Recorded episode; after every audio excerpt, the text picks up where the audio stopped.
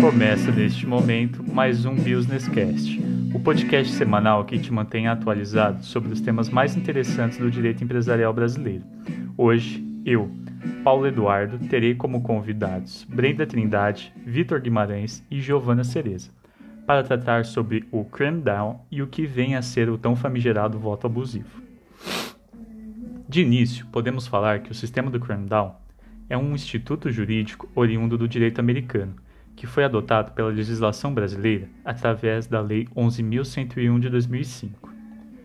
O cram-down é aplicado durante o processo de recuperação judicial da empresa que tenha feito o pedido perante o judiciário, onde caberá a uma Assembleia Geral formada por credores, após a fase postulatória do processo, deliberar sobre o plano de recuperação judicial apresentado pelo devedor em questão sempre se buscando atingir uma relação equilibrada entre a satisfação de seus respectivos créditos e a observância do princípio da função social da empresa. Sabe-se que, cumpridos os requisitos anteriores à fase deliberativa, o plano de recuperação judicial será colocado para apreciação de quatro classes de credores que compõem a referida Assembleia Geral, que são: primeira, microempreendedores e empresários de pequeno porte, Segunda, credores trabalhistas e acidentários. Terceira, credores detentores de garantias reais. E quarta, credores quirografários e outros afins. Há de se falar que a legislação brasileira ainda estabelece que o quórum para a votação do plano de recuperação será diferenciado, pois, enquanto que para as duas primeiras classes, microempreendedores e empresários de pequeno porte e credores trabalhistas e acidentários, se exigirá a maioria de crédito durante a votação, para as demais, deverão votar favoravelmente ao plano a maioria dos credores e que também correspondam à maioria do crédito presente na Assembleia. Nesse momento, sempre a possibilidade de uma das classes mencionadas eventualmente não atingir o quórum de votação exigido, o que pode representar um grande problema na vida do devedor, caso esse entrave, por exemplo, represente parcela mínima de todos os seus credores. Surge a partir de então a ocorrência do cram down. Referido instituto serve para forçar a aprovação do plano de recuperação quando uma parcela mínima de credores rejeita o plano de recuperação. Para sua aplicação, deverão ser observados três requisitos essenciais. Primeiro, deverá haver aprovação do plano em pelo menos duas das três classes de credores. Há que se observar certa falta de técnica do legislador nesse ponto, pois o referido requisito foi inserido em 2005, antes da entrega em vigor da Lei Complementar número 75 de 2014, que incluiu na Assembleia Geral a classe de empresários de micro e pequeno porte.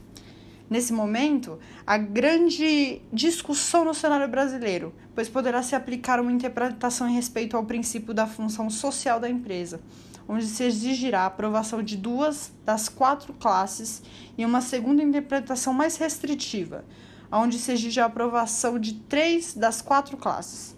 Infelizmente, não existe atualmente entendimento pacificado quanto à aplicação desse requisito. Indo mais adiante, temos como segundo requisito a necessidade de que pelo menos um terço dos credores da classe que rejeitou o plano tenha aprovado o plano de recuperação.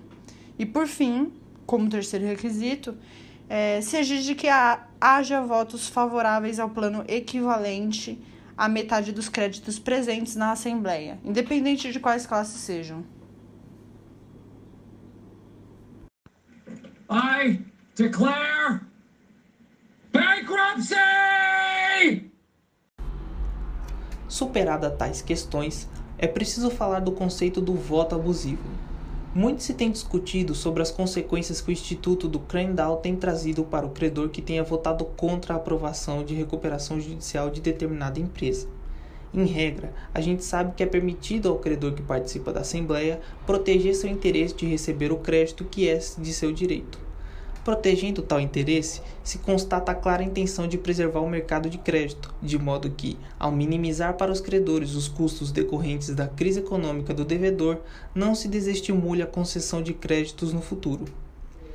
Em síntese, o cram-down seria uma maneira de buscar impedir que comportamentos egoístas de determinados credores dotados de má fé e sem qualquer fundamento lógico possam acabar trazendo consequências graves para a preservação da empresa em recuperação. Dito isso, se verifica que a Lei de Recuperação e Falência de Empresas estabelece o que vem a ser um voto ilegal ou ilícito. Contudo, é sabido dos operadores de direito no nosso país que há um conceito mais amplo do que vem a ser o abuso de direito praticado nessa situação. Fala-se então que o voto abusivo seria um exercício de direito de um modo que exceda os limites impostos por sua função econômica ou social ou pela boa-fé, tornando assim esse exercício em um ato ilícito. Na verdade, o abuso de direito de voto está previsto no contexto das leis das sociedades por ações. Os acionistas têm o dever de votar com base no interesse da empresa e seu voto será considerado abusivo se exercido exclusivamente para prejudicar ou obter vantagens pessoais à custa da empresa ou de outros acionistas. No entanto, essa visão que favorece ao devedor deveria ser a exceção e não a regra. O voto de um credor e de um, de um acionista não são a mesma coisa. O voto do acionista está vinculado e motivado pelo propósito societário da companhia, ao passo que o voto do credor não é o acionista voluntariamente aceitou deter participações societárias na empresa e tem o dever legal de priorizar os interesses dela sobre os seus próprios. Já o credor que participa da Assembleia de Credores está lá exclusivamente para poder se expressar sobre o pagamento de seu crédito, sendo que a lei de recuperação judicial não obriga necessariamente a priorizar os interesses do devedor ao votar o plano. Ao analisar a questão, tem que se observar e respeitar três importantes princípios a segurança jurídica, o melhor interesse dos credores e a proteção do mercado. Quando juízes desconsideram o voto de credores racionais e relevantes apenas para poder viabilizar a aprovação do plano, acabam gerando um cenário de incerteza que cria incentivos para empresas ineficientes, que são aquelas empresas que estão adiando a inevitável valência e se endividando ainda mais nesse meio tempo, ou são aquelas empresas que só são capazes de sobreviver sacrificando seus maiores e, consequentemente, mais expostos credores contra a vontade deles. Os tribunais não deveriam reconhecer o abuso de direito se o credor, minoritário ou não, legitimamente entender que a empresa em recuperação judicial é financeiramente inviável e ou discordar dos termos e condições previstos no plano. Em regra, os credores têm o direito de se opor ao plano, e isso não é apenas por força da função social do mercado. Os débitos devem ser pagos para que os credores possam continuar a emprestar, mas também do direito constitucional de propriedade. Os credores não devem ser impedidos de se opor a um plano se este, objetivamente, se mostrar uma alternativa pior para a satisfação de seu crédito do que a falência do devedor. Esclarecidas tais questões, temos dois temas bem interessantes e curiosos da jurisprudência acerca do tema. O primeiro caso trata da Assembleia Geral de Credores de Sociedade X, requerente de recuperação judicial. Instalou-se para aprovação ou não do plano apresentado pela devedora. Os credores participantes foram divididos nas três classes legalmente estabelecidas. Nessa Assembleia, a classe dos credores com garantia real compunha-se exclusivamente de uma instituição bancária, detentora da totalidade dos créditos desta natureza abarcados pelo plano e pelo procedimento recuperatório. O plano de recuperação foi aprovado pelas classes de credores de natureza trabalhista e quirografária, sendo, no entanto, rejeitado pelo único credor com garantia real, o que representou, obviamente, a não aprovação do plano por 100% dos credores desta classe. O magistrado responsável pelo processo decidiu, porém, conceder o pedido recuperatório com base no artigo 58 da Lei 11.101 apesar de reconhecer que não restavam atendidos todos os requisitos legais para aplicação dos, do dispositivo legal invocado. Ressaltou o magistrado que os requisitos para a aplicação do crackdown restavam inaplicáveis e, portanto, inexigíveis, pela circunstância de uma só instituição bancária compor a totalidade da classe dos credores com garantia real. Segundo a decisão monocrática, a aprovação do plano não poderia ficar condicionada à vontade de um único credor, Concluiu então a sentença que o Crandall se impunha, na hipótese, dada a peculiaridade de, de falta da pluralidade de componentes da classe de credores oposta ao plano apresentado. Inconformado com essa decisão, o credor contrário à aprovação do plano recorreu ao Tribunal de Justiça com o objetivo de ver reconhecida a validade do voto que proferira na Assembleia Geral de Credores. Tal recurso foi julgado improcedente decidiu o Tribunal de Justiça que a existência de único credor com garantia real no processo recuperatório dispensa a observância integral dos requisitos legais para a aplicação do Crandall. Julgou também que não se configurara no plano de recuperação apresentado tratamento diferenciado entre o credor recorrente e os demais. E por fim, o Tribunal de Justiça entendeu, no caso, que a empresa em recuperação demonstrar a capacidade econômica de se reerguer e que a postura egoísta do criador com garantia real não poderia se sobrepor aos princípios maiores da legislação falimentar. Já o segundo caso trata da Assembleia Geral de Credores da Sociedade Y, que instalou-se para aprovar ou não o plano de recuperação judicial apresentado pela devedora. Não havia créditos com garantia real envolvidos no processo recuperatório, razão pela qual estavam na Assembleia apenas as duas outras classes de credores legalmente previstas, natureza trabalhista e quirografária. Realizada a, vota a votação, constatou-se a aprovação pela unanimidade dos credores de natureza trabalhista e a reprovação do plano pela classe dos credores quirografários. O magistrado, então, invocou o Instituto do Para conceder o benefício da recuperação à devedora, embora tenha observado que os requisitos legais previstos para aplicação do referido instituto não restavam, a princípio, integramente comprovados.